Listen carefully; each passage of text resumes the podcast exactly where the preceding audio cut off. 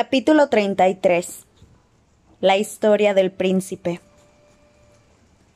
Harry permaneció arrodillado junto al profesor observándolo fijamente, hasta que de pronto una voz aguda y fría sonó tan cerca de ellos que el muchacho se levantó de un salto, sujetando con firmeza el frasco, pues creyó que Voldemort había vuelto a la habitación. La voz del señor tenebroso retumbaba en las paredes y el suelo, y Harry comprendió que estaba hablando a la gente que había en Hogwarts y a la que vivía en la zona circundante al colegio de manera que los vecinos de Hogsmeade y todos los que todavía luchaban en el castillo debían de estar oyéndola como si él estuviera a su lado, echándoles el aliento en la nuca a punto de asestarles un golpe mortal. Han luchado con valor, decía. Lord Voldemort sabe apreciar la valentía. Sin embargo, han sufrido numerosas bajas. Si siguen ofreciéndome resistencia, morirán todos, uno a uno. Pero yo no quiero que eso ocurra. Cada gota de sangre mágica derramada es una pérdida y un derroche. Lord Voldemort es compasivo, y voy a ordenar a mis fuerzas que se retiren de inmediato. Les doy una hora. Entierren a sus muertos como merecen y atiendan a sus heridos. Y ahora me dirijo directamente a ti, Harry Potter. Has permitido que tus amigos mueran en tu lugar en vez de enfrentarme personalmente hacia mí. Pues bien, esperaré una hora en el bosque prohibido, y si pasado ese plazo no has venido a buscarme, si no te has entregado, entonces reanudará la batalla, y esta vez yo entraré en la refriega, Harry Potter, y te encontraré, y castigaré a cualquier hombre, mujer o niño que haya intentado ocultarte de mí. Tienes una hora. Ron y Hermione sacudieron la cabeza mirando a su amigo. No lo escuches, le aconsejó Ron. Todo saldrá bien, lo animó Hermione atropelladamente. Vamos al castillo.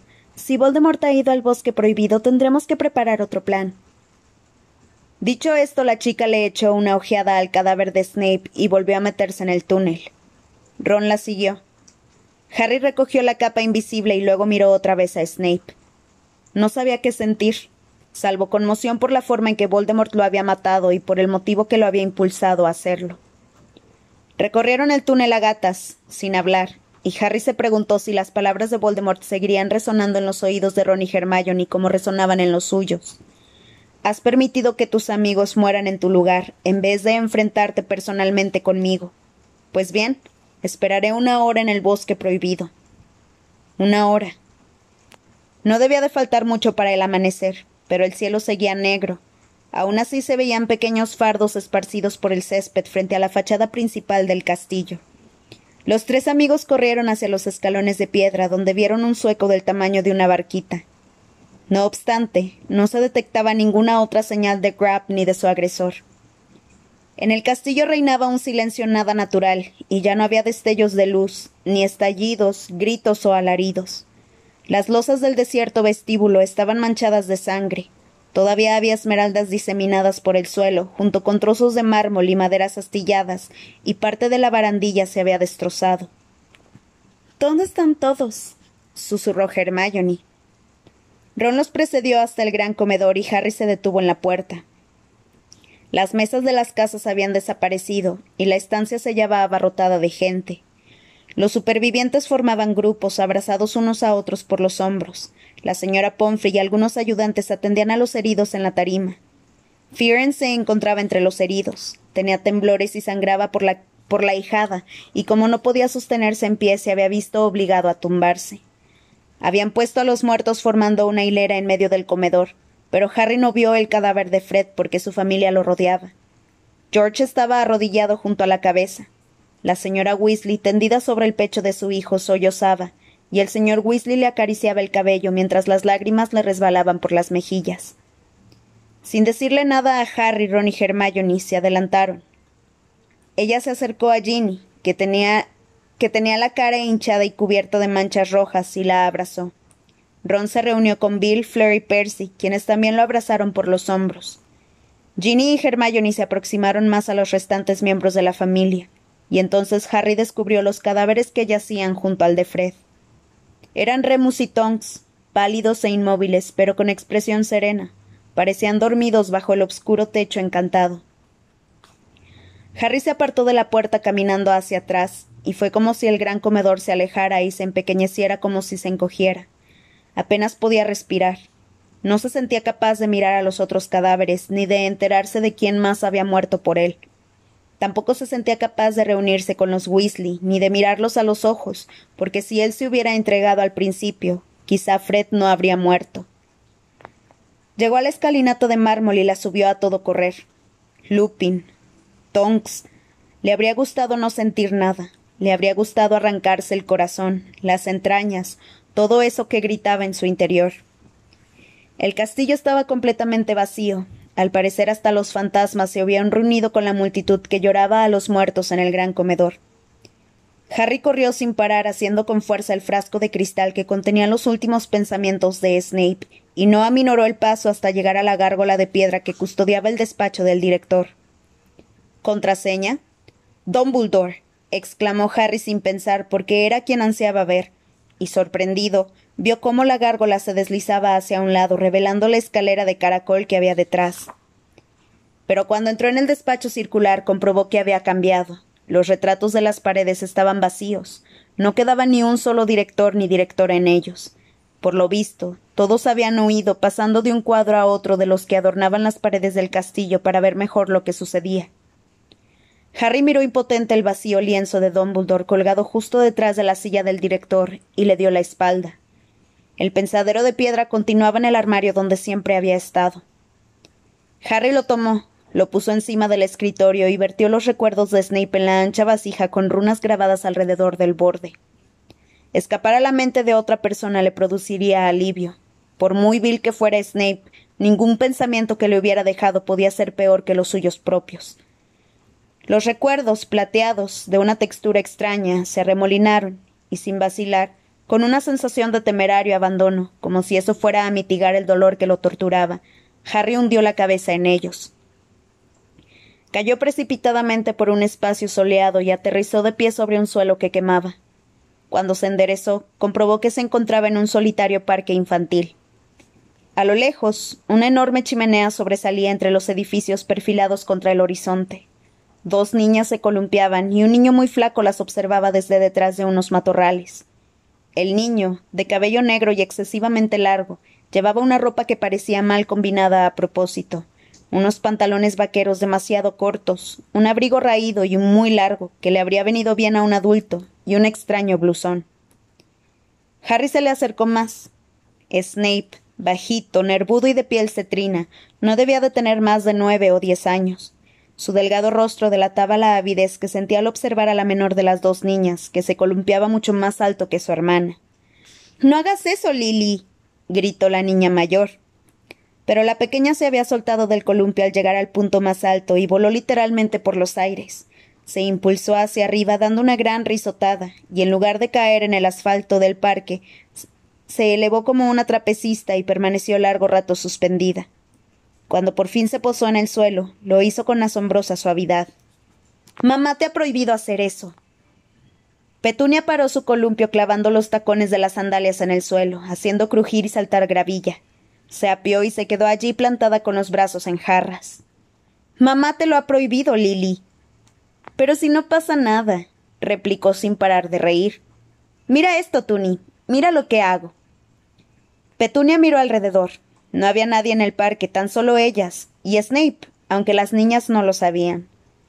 Lily acababa de tomar una flor caída del matorral tras el que se escondía el chico. Petunia se acercó a ella debatiéndose entre la curiosidad y la desaprobación. Lily esperó a que su hermana estuviera lo bastante cerca para ver bien, y entonces le enseñó la palma de la mano. En ella aguantaba la flor que abría y cerraba los pétalos como una estrambótica ostra con numerosos labios. Basta gritó Petunia. Ay, no te hace nada, aseguró Lily, y cerró la mano con la flor dentro y volvió a tirarla al suelo.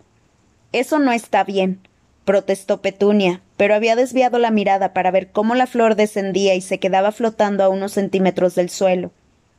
¿Cómo lo haces? preguntó, sin poder disimular la curiosidad. Está muy claro, ¿no? El niño no logró contenerse más y salió de detrás del arbusto. Petunia dio un grito y corrió hacia los columpios, pero Lily, pese a haberse sobresaltado, se quedó donde estaba. Snape debió de lamentar su propio aspecto, porque cuando la miró, unas débiles manchas rosadas le colorearon las descarnadas mejillas. ¿Qué es lo que está muy claro? preguntó Lily. Él parecía nervioso y emocionado. Miró un momento a Petunia, que se había quedado junto a los columpios, y luego bajó la voz y dijo Sé lo que eres. ¿Qué quieres decir? Eres una bruja. Ofendida, Lily le espetó. ¿Te parece bonito decirle eso a una chica? Y levantando la barbilla, se dio la vuelta muy decidida y fue a reunirse con su hermano. No, gritó Snape. Se había ruborizado aún más. Harry se preguntó por qué no se quitaba aquel abrigo tan fachoso, a menos que fuera porque no quería que se le viera el blusón que llevaba abajo. Siguió a las niñas. Estaba ridículo con aquella indumentaria que ya entonces le confería aspecto de murciélago. Las hermanas lo miraron, por una vez de acuerdo en desaprobar la actitud del chico, sujetas a las barras del columpio como si este fuera el lugar seguro que tenían más a mano. Es verdad. Eres una bruja, le dijo Snape a Lily. Hace tiempo que te observo, pero no hay nada de malo en eso. Mi madre también lo es. Y yo soy mago. La risa de Petunia fue como un chorro de agua fría. un mago. chilló. Había recobrado el valor después de recuperarse del susto que le había dado el niño con su inesperada aparición. Yo te conozco. Eres el hijo de los Snape. Viven al final de la calle de la hilandera, junto al río. Le dijo a Lily, y su tono transmitió que la consideraba una dirección muy poco recomendable. ¿Por qué nos espías? No las espiaba, protestó Snape acalorado e incómodo, el pelo sucio a la luz del sol. Además, a ti no tengo por qué espiarte, añadió con desprecio. Tú eres muggle. Petunia no entendió esa palabra, pero aún así captó el tono desdeñoso.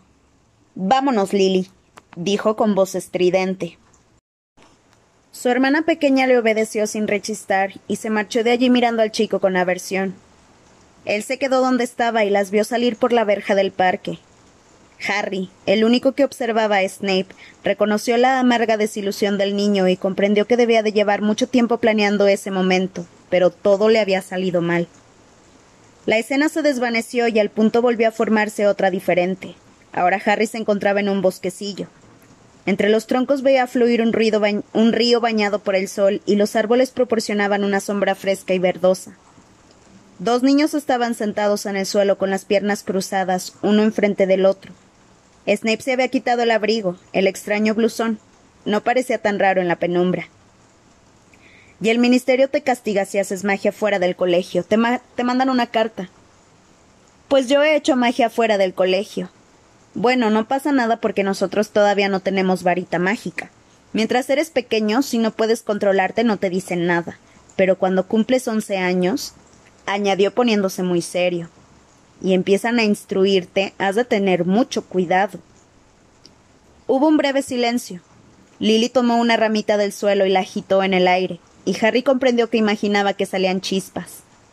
Entonces ella tiró la ramita, se acercó más al niño y le dijo Va en serio, ¿verdad? No es ninguna broma, ¿eh? Petunia dice que mientes porque Hogwarts no existe. Pero es real, ¿verdad? Es real para nosotros. Para ella no. Pero tú y yo recibiremos la carta. ¿Seguro? Segurísimo, confirmó Snape, y pese al pelo mal cortado y la extraña ropa que llevaba, imponía bastante allí sentado rebosante de confianza en su destino. ¿Y nos la traerá una lechuza? preguntó Lily en voz baja. Normalmente llega así, pero tú eres hija de muggles, de modo que alguien del colegio tendrá que ir a explicárselo a tus padres. ¿Tiene mucha importancia que seas hijo de muggles? Snape titubeó, y sus ojos, muy negros, codiciosos en la verdosa penumbra, recorrieron el pálido rostro y el cabello pelirrojo de Lily. No, respondió. No tiene ninguna importancia. Ah, qué bueno. suspiró la niña más tranquila. Era evidente que estaba preocupada. Tú tienes mucha magia adentro, afirmó Snape. Me di cuenta observándote. Su voz se fue apagando. Lily ya no lo escuchaba. Se había tumbado en el suelo cubierto de hojas y contemplaba el toldo que formaban las ramas de los árboles. Snape lo observaba con la misma avidez con que lo había hecho en el parque infantil. ¿Cómo van las cosas en tu casa? preguntó Lily. Bien, repuso él arrugando un poco la frente. ¿Ya no se pelean? Sí, claro que se pelean. Tomó un puñado de hojas y empezó a romperlas sin darse cuenta de lo que hacía. Pero no tardaré mucho en marcharme. ¿A tu padre no le gusta la magia? No hay nada que le guste. Severus. Los labios del chico esbozaron una sonrisa cuando ella pronunció su nombre. ¿Qué quieres? Háblame otra vez de los dementores. ¿Para qué quieres que te hable de ellos? Si utilizo la magia fuera del colegio, no van a entregarte a los dementores por eso. Los utilizan contra la gente que comete delitos graves y vigilan la prisión de los magos Azkaban. A ti no van a llevarte allí. Eres demasiado. Volvió a ruborizarse y rompió varias hojas más. Entonces Harry oyó un susurro a sus espaldas y se dio la vuelta. Petunia, escondida detrás de un árbol, había resbalado. Petunia. exclamó Lily con sorpresa y agrado, pero Snape se puso en pie de un brinco. ¿Quién nos espía? exclamó. ¿Qué quieres? Petunia estaba turbada y temerosa por haber sido descubierta, y Harry vio que buscaba alguna frase hiriente para desquitarse. ¿Qué es eso que llevas, eh? preguntó Petunia señalándole el pecho a Snape la blusa de tu madre? Entonces oyó un ruido de algo que se partía. Una rama se estaba desprendiendo encima de la cabeza de Petunia. Lily dio un chillido. La rama cayó y golpeó en el hombro a Petunia, que se tambaleó hacia atrás y rompió a llorar. ¡Tuni! Pero Petunia se marchó corriendo. Lily se encaró con Snape. ¿Has sido tú? No. El chico se mostró desafiante y temeroso a la vez. Sí, fuiste tú. Lily se fue alejando de él. Has sido tú, tú le hiciste daño. No, yo no he hecho nada. Pero la mentira de Snape no convenció a Lily. Tras lanzarle una última mirada de odio, salió corriendo del bosquecillo en busca de su hermana, y él se quedó solo, triste y desconcertado. La escena volvió a cambiar. Harry miró alrededor. Se hallaba en el andén nueve y tres cuartos y Snape estaba de pie a su lado, un poco encorvado, junto a una mujer delgada de rostro amarillento y expresión amargada que se le parecía mucho. Él observaba con atención a los cuatro miembros de una familia situada a escasa distancia de allí. Las dos niñas se mantenían un poco apartadas de sus padres, y Lily le suplicaba algo a su hermana. Harry se acercó más para oírlas. Lo siento, Tuni, lo siento mucho. Mira, le tomó una mano y se la apretó con fuerza, aunque Petunia intentó retirarla. A lo mejor cuando llegue allí. Espera, Tuni, escúchame. A lo mejor cuando llegue allí pueda hablar con el profesor Dumbledore y hacer que cambie de opinión. Yo no quiero ir, subrayó Petunia y se soltó de su hermana. ¿Cómo voy a querer ir a un estúpido castillo para aprender a ser. a ser. Recorrió el andén con la mirada, deteniéndose en los gatos que maullaban en los brazos de sus amos, en las lechuzas que aleteaban en sus jaulas y se lanzaban ululatos unas a otras, y en los alumnos, algunos de los cuales ya llevaban puestas las largas túnicas negras y cargaban sus baúles en la locomotora de vapor roja, o se saludaban unos a otros con alegres gritos tras un largo verano sin verse. ¿Crees que quiero convertirme en un fenómeno? A Lili los ojos se le anegaron en lágrimas, y Petunia consiguió que le soltara la mano. Yo no soy ningún fenómeno, Petunia. No deberías decirme eso. Pues precisamente vas a un colegio especial para fenómenos, afirmó Petunia con saña. Y eso es lo que son, el hijo de los Snape y tú. Unos fenómenos, unos bichos raros. Me alegro de que los separen de la gente normal. Lo hacen por su propia seguridad. Lily miró a sus padres que contemplaban absortos y entretenidos las diversas escenas que se sucedían en el andén. Entonces volvió a fijar la vista en su hermana y bajando la voz dijo con furia No pensabas que fuera un colegio para fenómenos cuando le escribiste al director y le suplicaste que te admitiera. Petunia se ruborizó. ¿Que yo le supliqué? Yo no le supliqué nada. Leí su respuesta. Era muy amable, por cierto. No debiste leerla. El correo es privado. ¿Cómo pudiste? Lily se delató mirando de soslayo a Snape que estaba cerca de ellas. Petunia dio un gritito ahogado y exclamó La tomó tu amigo. Ese niño y tú se colaron en mi habitación aprovechando que yo no estaba. No, no nos colamos. Ahora le tocó a Lily ponerse a la defensiva. Severus vio el sobre y no creyó que una mogul se hubiera puesto en contacto con Hogwarts, eso es todo. Dice que debe de haber magos trabajando de incógnito en correos para encargarse de. Ya veo que los magos meten las narices en todas partes, la interrumpió Petunia. El rubor se le había esfumado de las mejillas y había palidecido. ¡Monstruo! le espetó y echó a correr hacia donde esperaban sus padres. La escena se disolvió de nuevo. Ahora Snape caminaba deprisa por el pasillo del expreso de Hogwarts que traqueteaba por la campiña. Ya se había puesto la túnica del colegio. Seguramente era la primera oportunidad que tenía de quitarse aquella espantosa ropa de muggle que usaba siempre. Se detuvo delante de un compartimento donde había un grupo de chicos que armaba bullicio, pero acurrucada en el asiento de un rincón junto a la ventana estaba Lily, con la cara pegada al cristal. Snape abrió la puerta del compartimiento y se sentó enfrente, ella le echó una ojeada, pero siguió mirando por la ventana. Se notaba que había llorado. No quiero hablar contigo, dijo con voz entrecortada. ¿Por qué no? Petunia me. me odia, porque leímos la carta que le envió Dumbledore. ¿Y qué? Lily le lanzó una mirada de profunda antipatía y le espetó. Pues que es mi hermana. Solo es una. se contuvo a tiempo. Lily, ocupada en enjugarse las lágrimas sin que se notaba, sin que se notara, no le oyó. Pero si nos vamos, exclamó Snape, incapaz de disimular su euforia. Lo hemos conseguido, nos vamos a Hogwarts. Ella asintió frotándose los ojos, y a pesar de su disgusto esbozó una sonrisa. Ojalá te pongan en Slytherin, comentó Snape, animado por la tímida sonrisa de la muchacha en Slytherin? Uno de los chicos, que hasta entonces no había mostrado el menor interés por ellos, volvió la cabeza al oír ese nombre, y Harry, que no se había fijado en los restantes pasajeros del compartimento, vio que era su propio padre, delgado, cabello negro igual que Snape, pero rodeado de una aura difícilmente definible, de la que Snape carecía. Se notaba que había vivido bien atendido e incluso admirado. ¿Quién va a querer que lo pongan en Slytherin? Si me pasara eso, creo que me largaría. ¿Tú no?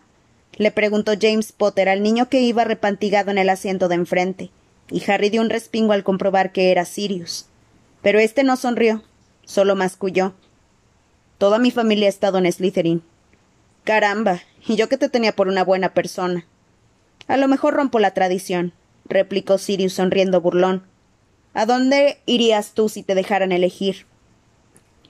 James hizo como si blandiera una espada y dijo a Gryffindor, donde habitan los valientes, como mi padre.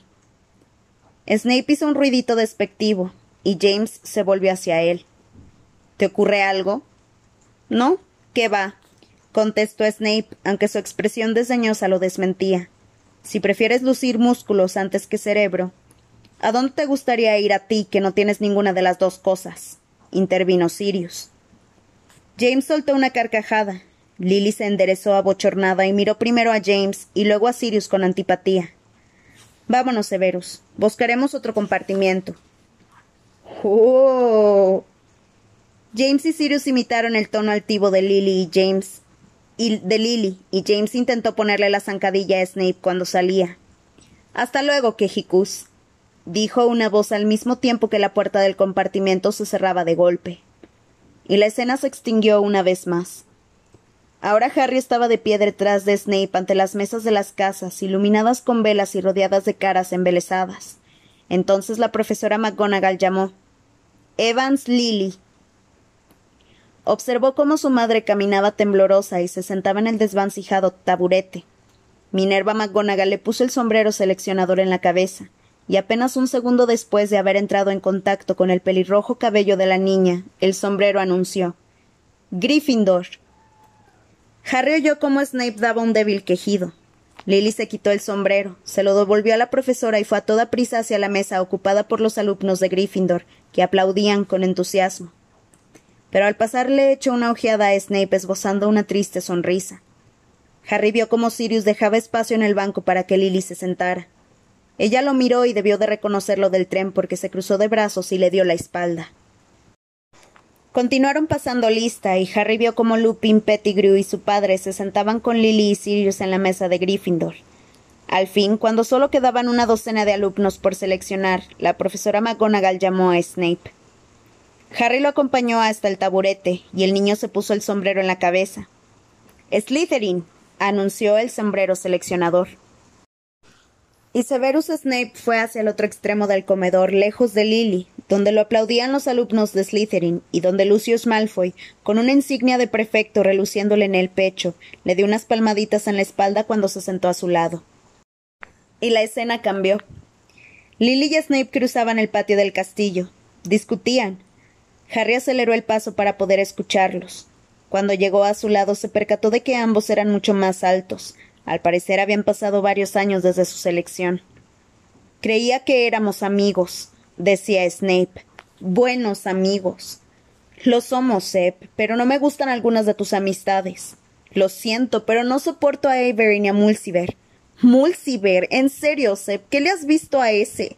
Es repulsivo. ¿Sabes qué intentó hacerle el otro día a Mary MacDonald? Lily había llegado a una columna y se apoyó en ella, contemplando el delgado y cetrino rostro de su amigo. No es para tanto, dijo él. Solo era una broma. Era magia oscura, y si lo encuentras gracioso. ¿Y qué me dices de lo que hacen Potter y sus amigos? Se ruborizó un poco al decirlo, incapaz al parecer de contener su resentimiento. ¿Qué tiene que ver Potter con esto? Se escapan por la noche. Ese Lupin tiene algo raro. ¿A dónde va siempre? Está enfermo, o al menos eso dicen. Todos los meses cuando hay luna llena, replicó Snape escéptico. Ya conozco tu teoría, dijo Lily con frialdad. Pero ¿por qué estás tan obsesionado con ellos? ¿Por qué te importa tanto lo que hacen por la noche? Solo intento demostrarte que no son tan maravillosos como todo el mundo cree. La intensidad de la mirada del chico la hizo ruborizarse. Pero no emplean magia obscura, Bajó la voz y añadió Y eres un desagradecido. Me he enterado de lo que pasó la otra noche. Te colaste por el túnel del sauce boxeador y James Potter te salvó de no sé qué cosa que había allí abajo. Snape contrajo el rostro y farfulló.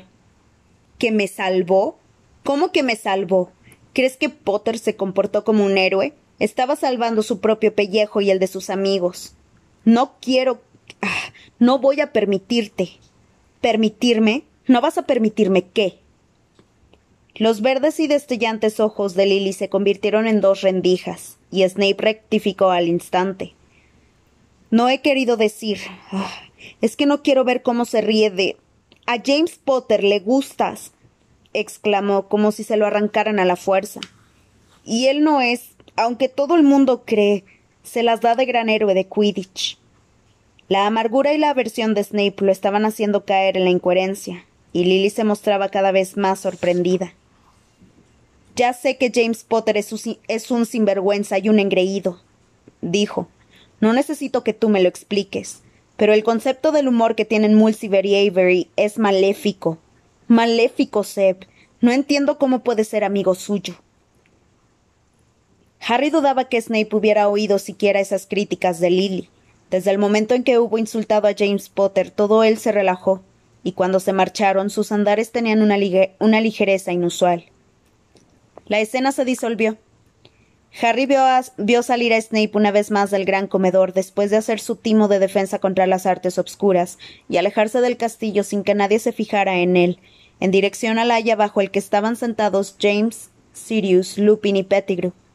Pero esta vez Harry guardó las distancias, porque sabía que vendría a continuación cuando James levantara a Severus del suelo y se burlara de él.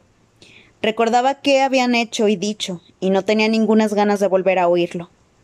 Asimismo vio cómo Lily se unía al grupo y salía en defensa de Snape, y sí oyó cómo éste, presa de la humillación y la rabia, le gritaba una expresión inolvidable. Sangre sucia. La escena cambió. Lo siento. No me interesan tus disculpas. Lo siento.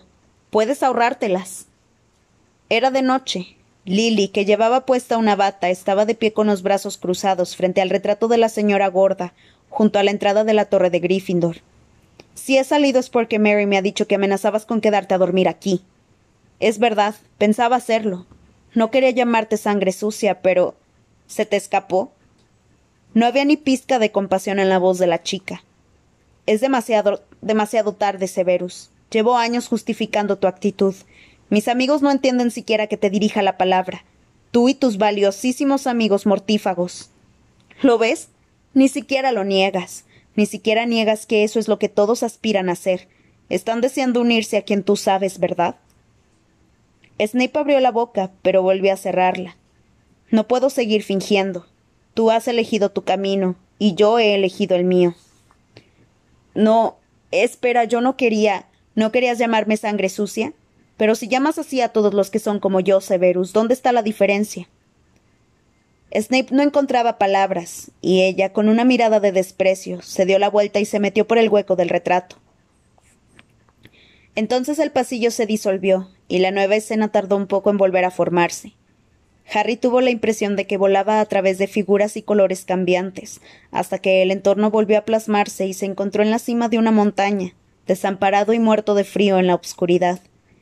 El viento silbaba entre las ramas de unos pocos árboles pelados. Snape, ya adulto, jadeaba e iba de aquí para allá aferrando la varita mágica como si esperara algo o a alguien. Y le contagió su miedo a Harry, aunque el muchacho sabía que no podían hacerle daño, miró hacia atrás, preguntándose qué o a quién esperaba aquel hombre.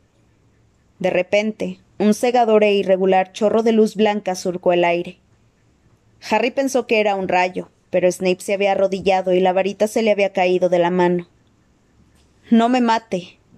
Esa no era mi intención.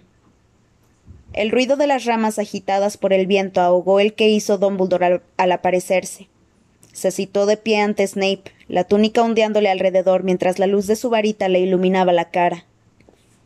¿Y bien, Severus? ¿Qué mensaje me traes de Lord Voldemort? No, no se trata de ningún mensaje. He venido por mi cuenta. Se retorcía las manos, al parecer trastornado, y el alborotado y negro cabello le flotaba alrededor de la cabeza. He venido para hacerle una advertencia. No, una petición. Por favor. Dumbledore sacudió su varita. Aunque todavía volaban algunas hojas y ramas, se hizo el silencio alrededor de los dos cara a cara. ¿Qué petición podría hacerme un mortífago? La profecía. La predicción de Triloni. Ah, sí. ¿Cuántas cosas le has contado a Lord Voldemort? Todo, todo lo que oí. Por eso, es por eso que. Es por eso que cree que se refiere a Lily Evans. La profecía no se refería a una mujer, replicó Dumbledore, sino que hablaba de un niño nacido a finales de julio.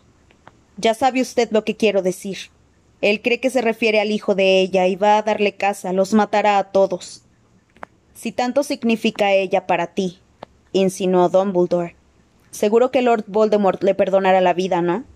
¿No podrías pedirle clemencia para la madre a cambio del hijo? Ya se lo. ya se lo he pedido. Me das asco, le espetó Dumbledore, y Harry nunca había notado tanto desprecio en su voz. Snape se acobardó un poco. Así pues, no te importa que mueran el marido y el niño, ¿verdad? Da igual que ellos mueran siempre que tú consigas lo que quieres. Snape se limitó a mirarlo y calló hasta que por fin dijo con voz ronca Pues escóndalos a todos. Protej, protéjalos a los tres. Por favor. ¿Y qué me ofreces a cambio, Severus? ¿A. a cambio? Snape se quedó con la boca abierta y Harry creyó que iba a protestar, pero al cabo dijo Lo que usted quiera. La montaña se desdibujó y Harry se halló entonces en el despacho de Dumbledore, donde había algo que hacía un ruido espantoso, parecido al gimoteo de un animal herido.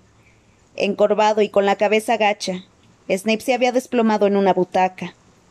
Dumbledore, de pie frente a él, lo contemplaba con gesto adusto. Al cabo de unos instantes, Snape levantó la cara. Parecía un hombre que hubiera vivido cien años de desgracias después de abandonar aquella montaña. Creía que iba a protegerla. James y ella confiaron en la persona equivocada, Severus, afirmó Dumbledore. Igual que tú. ¿No suponías que Lord Voldemort le salvaría la vida? Snape respiraba deprisa, muy agitado. Pero su hijo ha sobrevivido. Snape hizo un ligero movimiento con la cabeza, como si espantara una mosca molesta. Su hijo vive y tiene los mismos ojos que ella, exactamente iguales.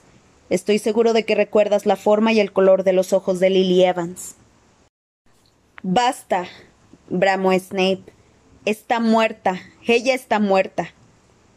¿Qué te ocurre, Severus? ¿Remordimiento acaso? Ojalá, ojalá fuera yo el que estuviera muerto. ¿Y de qué serviría eso?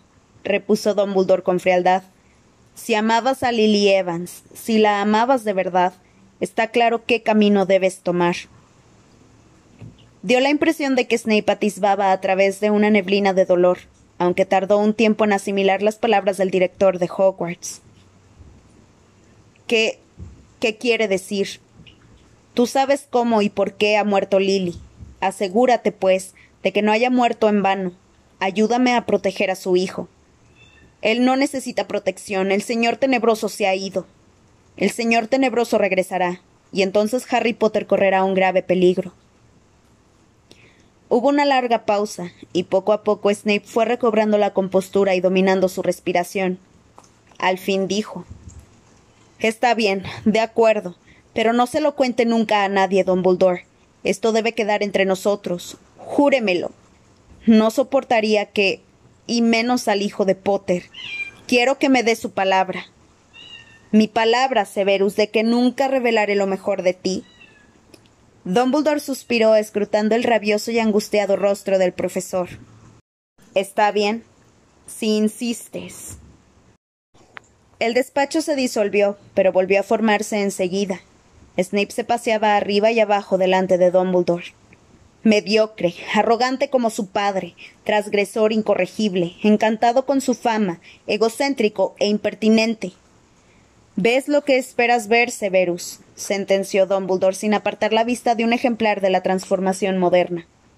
Otros profesores afirman que el chico es modesto, agradable y de considerable talento. Yo personalmente lo encuentro muy simpático. Dumbledore pasó la página y sin levantar la cabeza añadió No pierdas de vista a Quirrell, ¿de acuerdo? Se produjo un remolino de color y todo se obscureció. Snape y Dumbledore aparecieron en un rincón un poco apartado del vestíbulo de Hogwarts. Los últimos rezagados del baile de Navidad pasaron cerca de ellos de camino a sus dormitorios. ¿Y bien? murmuró Dumbledore. A Karkaroff también se le está obscureciendo la marca. Está muy asustado porque teme que haya represalias. Ya sabe cuánta ayuda le prestó al ministerio después de la caída del señor tenebroso. Snape miró de soslayo el, el perfil de Dumbledore, donde destacaba la torcida nariz. Él planea huir Siar de la marca. ¿Ah, sí? susurró Dumbledore. Fleur de la Cour y Roger Davis llegaron riendo de los jardines. ¿Y no estás tentado de hacer tú lo mismo? No, contestó Snape con la mirada clavada en Fleur y Roger que se alejaban. No soy tan cobarde. No, es cierto, concedió Dumbledore. Eres mucho más valiente que ese Igor Karkaroff. ¿Sabes qué? A veces pienso que seleccionamos demasiado pronto a nuestros alumnos. Se marchó y dejó a Snape con cara de aflicción. A continuación, Harry se halló otra vez en el despacho del director. Era de noche, y Dumbledore estaba ladeado en el sillón detrás de su escritorio, al parecer semi inconsciente. La mano derecha le colgaba del brazo del sillón quemada y ennegrecida. Entretanto, Snape murmuraba conjuros, apuntando con su varita a la muñeca de Dumbledore, mientras con la mano izquierda le daba de beber de una copa llena de una poción densa y dorada. Pasados unos instantes, Dumbledore parpadeó y abrió los ojos. ¿Por qué? preguntó Snape sin más preámbulos. ¿Por qué se ha puesto ese anillo? Lleva una maldición. ¿Cómo no se dio cuenta? ¿Cómo se le ocurrió tocarlo siquiera? El anillo de Sir Bologont se hallaba encima del escritorio frente a Dumbledore. Estaba partido y la espada de Gryffindor reposaba a su lado. Dumbledore hizo una mueca. Fui un estúpido. Me sentí tentado. ¿Tentado de qué? El director no contestó. Es un milagro que haya podido regresar aquí. Ese anillo llevaba una maldición extraordinariamente poderosa. A lo único que podemos aspirar es a contenerla. De momento he logrado impedir que se extienda por el brazo.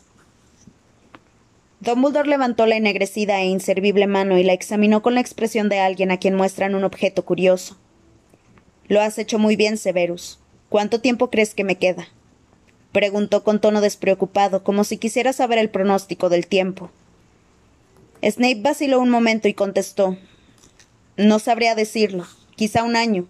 Un hechizo así no puede detenerse de forma definitiva y acabará extendiéndose. Es la clase de maldición que se fortalece con el paso del tiempo. El director sonrió. La noticia de que le, de que le quedaba menos de un año de vida parecía preocuparlo muy poco. O nada. Soy afortunado. Muy afortunado por tenerte, Severus. Si me hubiera llamado antes, quizá habría podido hacer algo más, ganar algo más de tiempo, exclamó Snape con rabia. Miró el anillo roto y la espada. ¿Acaso creyó que rompiendo el anillo anularía la maldición? Algo así. Es evidente que deliraba. Haciendo un gran esfuerzo, Dumbledore se enderezó en el sillón. Bueno, esto simplifica mucho las cosas. Sonrió y Snape se quedó perplejo. Me refiero al plan que está tramando Lord Voldemort, el plan de obligar al pobre Malfoy a que me asesine. Snape se sentó en la silla que tantas veces había ocupado Harry al otro lado del escritorio, y el muchacho notó que quería decir algo más sobre la mano afectada por la maldición, pero el director de Hogwarts hizo un ademán con ella para dar a entender, educadamente, que no quería seguir hablando del asunto. Snape frunció el entrecejo y dijo El señor tenebroso no confía en que Draco realice con éxito su misión. Eso es solo un castigo para Lucius por sus recientes fracasos. Para los padres de Draco es una lenta tortura ver cómo su hijo falla y paga por ello. Así pues, ha pronunciado una sentencia de muerte tanto contra el chico como contra mí. Y supongo que el sucesor lógico de esa misión, después de que Draco haya fracasado, eres tú, ¿no? Se quedaron en silencio un momento. Sí. Creo que esas son las intenciones del señor tenebroso. Lord Voldemort prevé que en un futuro próximo ya no necesitará un espía en Hogwarts. Cree que pronto se hará con el control del colegio, sí. ¿Y si lo consigue? preguntó Dumbledore. ¿Me das tu palabra de que procurarás por todos los medios proteger a los alumnos de Hogwarts? Snape dio una seca cabezada. Estupendo. Bien, veamos. Lo primero que debes hacer es descubrir qué trama Draco porque un adolescente asustado representa un peligro para sí mismo y para otros. Así que ofrécele ayuda y consejo. Le caes bien, supongo que los aceptará. Ya no le caigo tan bien desde que su padre ha perdido el favor del señor tenebroso. Draco me culpa a mí. Cree que he usurpado la posición de Lucius. Da igual, inténtalo. Las víctimas accidentales de las estrategias que urda Draco me importan más que yo mismo. En última instancia, por supuesto, solo podemos hacer una cosa para salvarlo de la ira de Lord Voldemort. Snape arqueó las cejas y preguntó con sarcasmo ¿Pretende dejar que él lo mate? Desde luego que no. Tienes que matarme tú. Se produjo un largo silencio, interrumpido solo por unos extraños ruiditos secos. Fox, el fénix, mordisqueaba un trozo de gibión. ¿Quiere que lo haga ahora mismo? preguntó al cabo Snape con ironía. ¿O necesita unos minutos para componer un epitafio? No, aún no, repuso Dumbledore sonriente. Creo que la ocasión se presentará a su debido tiempo. Dado lo ocurrido esta noche, añadió señalando su marchita mano, podemos estar seguros de que sucederá en el plazo de un año. Si no le importa morir, replicó Snape con crudeza, ¿por qué no deja que lo mate Draco? El alma de ese chico todavía no está tan dañada, respondió el director. No quiero que se destroce por mi culpa. ¿Y mi alma, don Buldor? ¿Qué hay de la mía? Solo tú sabes si perjudicar a tu, a tu alma ayudar a un pobre anciano a eludir el dolor y la humillación. Si te pido este único y gran favor, Severus, es porque estoy tan seguro de que ha llegado mi hora como de que los Chatley Cannons van a quedar últimos de la liga este año. Confieso que prefiero un final rápido y sin dolor al prolongado y chapucero asunto en que se convertiría mi muerte si, por ejemplo, Greyback colaborara en ella. Tengo entendido que Voldemort lo ha reclutado, ¿no? O si interviniera nuestra querida Bellatrix. A ella le gusta jugar con la comida antes de comérsela. Hablaba con ligereza, pero traspasaba con la mirada a Snape como tantas veces lo había hecho con Harry, como si fuera capaz de ver el alma de su interlocutor. Por fin Snape dio otra seca cabezada. Gracias, Severus. Dumbledore parecía satisfecho. El despacho desapareció, y a continuación Snape y Dumbledore paseaban juntos por los desiertos jardines del castillo a la hora del crepúsculo. ¿Qué hace con Potter por las noches cuando se encierran juntos? Preguntó de pronto Snape. Dumbledore tenía aspecto de cansado, pero respondió ¿Por qué? No pretenderás imponerle más castigos, ¿verdad, Severus? Dentro de poco el chico habrá pasado más tiempo castigado que libre. Es igual que su padre. Físicamente quizás sí, pero de carácter se parece bastante más a su madre. Me encierro con él porque tengo cosas que contarle, información que debo transmitirle antes de que sea demasiado tarde. Información que. Repitió Snape. Es decir, que confía en él, pero en mí no. No es una cuestión de confianza, Severus. Como ambos sabemos, dispongo de un tiempo limitado, de modo que es fundamental que le dé suficientes explicaciones para que pueda llevar a cabo su misión. ¿Y por qué no puedo tener yo esa misma información?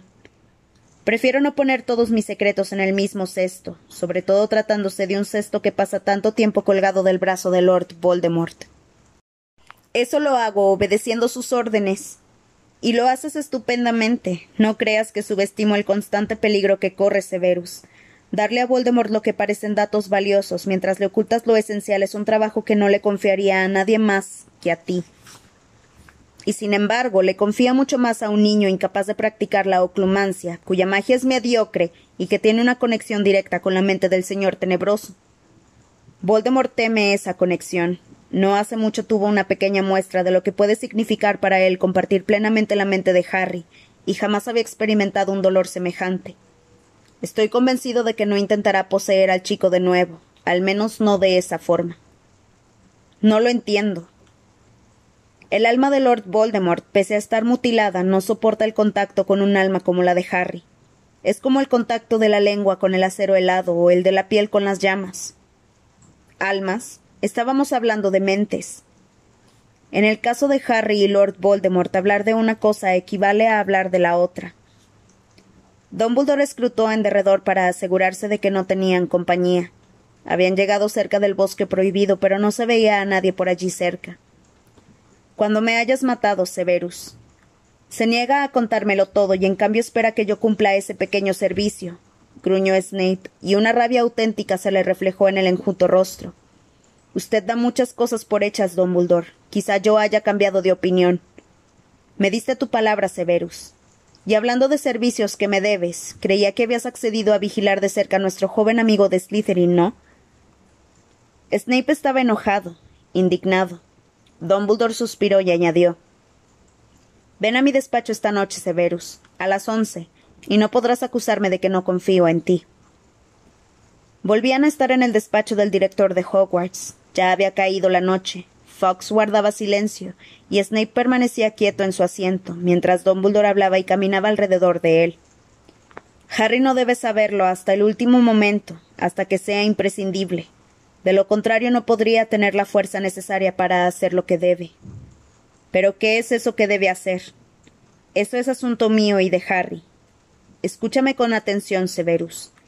Después de mi muerte llegará un momento.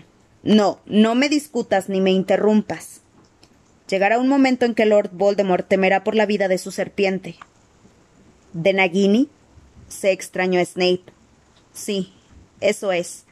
Y si Lord Voldemort deja de enviar a esa serpiente a hacerle encargos si la mantiene a su lado bajo protección mágica, creo que entonces será prudente contárselo a Harry. ¿Contarle qué? Dumbledore respiró hondo, cerró los ojos y continuó. Que la noche en que Lord Voldemort intentó matarlo, cuando Lily, actuando como un escudo humano, dio su vida por él, la maldición asesina rebotó contra el señor tenebroso, y un fragmento del alma de éste se separó del resto y se adhirió a la única alma viva que quedaba en aquel edificio en ruinas. Es decir, que una parte de Lord Voldemort vive, vive dentro de Harry, y eso es lo que le confiere el don de hablar con las serpientes, y una conexión con la mente de Lord Voldemort, circunstancia que él nunca ha entendido. Y mientras ese fragmento de alma, que Voldemort no echa de menos, permanezca adherido a Harry y protegido por él, el señor tenebroso no puede morir. Harry veía a aquellos dos hombres como si estuviera al final de un largo túnel. Estaban muy lejos y las voces le resonaban de forma extraña en los oídos. Entonces el chico. ¿El chico debe morir? Preguntó Snape con serenidad. Y tiene que matarlo el propio Voldemort Severus. Eso es esencial. Guardaron un largo silencio, y por fin Snape dijo Yo creía. todos estos años yo creía que lo estábamos protegiendo por ella, por Lily. Lo hemos protegido porque era fundamental instruirlo, educarlo, permitir que pusiera a prueba sus fuerzas, explicó Dumbledore, que seguía con los ojos fuertemente cerrados. Mientras tanto, la conexión entre ellos dos se ha hecho aún más fuerte. Es un crecimiento parasitario. A veces he pensado que él también lo sospecha. Si no me equivoco, si lo conozco bien, hará las cosas de forma que cuando se enfrente a la muerte, ésta significará verdaderamente el fin de Voldemort. Dumbledore abrió los ojos. Snape estaba horrorizado y exclamó ¿Lo ha mantenido con vida para que pueda morir en el momento más adecuado? No pongas esa cara, Severus. ¿A cuántos hombres y mujeres has visto morir? Últimamente solo a los que no he podido, no podía salvar, respondió Snape. Se levantó y agregó Me utilizaste. ¿Y eso qué significa? He espiado por usted, he mentido por usted, he puesto mi vida en peligro por usted. Se suponía que todo eso lo hacía para proteger al hijo de Lily Potter. Y ahora me dice que lo ha criado como quien cría un cerdo para llevarlo al matadero. Me emociona, Severus, repuso Dumbledore con seriedad. ¿No será que has acabado sintiendo cariño por ese chico? ¿Por él? se escandalizó Snape. Expecto patronum. Del extremo de su varita salió la sierva plateada, se posó en el suelo del despacho, dio un brinco y saltó por la ventana. Dumbledore la vio alejarse volando, y cuando el resplandor plateado se perdió de vista, se volvió hacia Snape y con lágrimas en los ojos le preguntó ¿Después de tanto tiempo? Sí, después de tanto tiempo, dijo Snape. La escena se transformó. Harry vio a Snape hablando con el retrato de Dumbledore colocado detrás del escritorio del director. Tendrás que darle a Voldemort la fecha correcta de la partida de Harry de la casa de sus tíos, dijo Dumbledore. No hacerlo levantaría sospechas, porque él cree que estás muy bien informado. Sin embargo, debe sugerir la idea de emplear señuelos.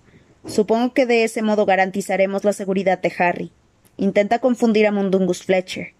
Y Severus, si te ves obligado a participar en la persecución, asegúrate de interpretar tu papel de forma convincente. Cuento con que Lord Voldemort siga teniendo buena opinión de ti el máximo tiempo posible. De lo contrario, Hogwarts quedará en manos de los Carrow. A continuación, Harry vio a Snape hablando con Mundungus en una taberna que no supo identificar. Fletcher tenía una expresión ausente y Snape fruncía el entrecejo muy concentrado. Propondrás a la Orden del Fénix que utilicen señuelos, poción multijugos, varios potters idénticos. Es lo único que dará resultado. Olvidarás que te lo he sugerido yo y lo presentarás como si fuera idea tuya. ¿Me entendiste? Sí, te entendí, murmuró Mundungus con la mirada desenfocada. Poco después Harry volaba al lado de Snape en una escoba, surcando una noche obscura y despejada. Al profesor lo acompañaban otros mortífagos encapuchados, y delante iban Lupin y otro Harry que en realidad era George. Un mortífago se adelantó a Snape y levantó la varita apuntando a la espalda de Lupin. Sectum sempra, gritó Snape. Pero el hechizo, que iba dirigido a la mano con que el mortífago sostenía la varita, se desvió y alcanzó a George. Después aparecía Snape arrodillado en el antiguo dormitorio de Sirius, leyendo la carta de Lily mientras las lágrimas le goteaban de su aguileña nariz. En la segunda hoja solo había unas pocas palabras. Pudiera ser amigo de Gellert Grindelwald. Me parece que esa mujer está perdiendo la cabeza. Un fuerte abrazo. Lily. Snape tomó la página que llevaba la firma de Lily y el abrazo que enviaba y se la guardó bajo la túnica. Luego rompió por la mitad la fotografía que también tenía en la mano. Se quedó la parte en que aparecía ella riendo y tiró al suelo bajo la cómoda la parte donde se veía a James y Harry. Y luego Snape volvía a estar en el despacho del director, y Phineas Nigelus llegaba apresuradamente a su retrato. Señor director, han acampado en el bosque de Dean. La sangre sucia no emplee esa palabra. Está bien, la señorita Granger ha mencionado el sitio cuando abrió su bolso y la escuché. Bien, muy bien, exclamó el retrato de Dumbledore detrás del sillón del director. Y ahora, la espada Severus. No olvides que debe ser conseguida con fines nobles y superando condiciones adversas que requieran un gran valor, y que él no debe saber que eres tú quien la pone a su alcance. Si Voldemort le leyera la mente a Harry y te viera ayudándolo. Lo sé, repuso Snape con aspereza. Se acercó al retrato de Dumbledore y tiró de uno de los lados. El lienzo se abrió como una puerta revelando una cavidad oculta, de la que Snape sacó la espada de Gryffindor. Entonces, mientras se ponía una capa de viaje sobre la túnica, preguntó ¿Y piensa seguir sin explicarme por qué es tan importante que le dé la espada a Potter? Sí, me temo que sí, dijo el retrato de Dumbledore. Él sabrá qué hacer con ella. Y ten cuidado, Severus. Quizá no se alegren de verte después del percance que sufrió George Weasley. Snape se dio la vuelta al llegar a la puerta. No se preocupe, Dumbledore, dijo con frialdad. Tengo un plan. Y salió del despacho. Harry sacó la cabeza del pensadero, y un instante después ya se ha tumbado sobre la alfombra en la misma habitación, como si Snape acabara de cerrar la puerta.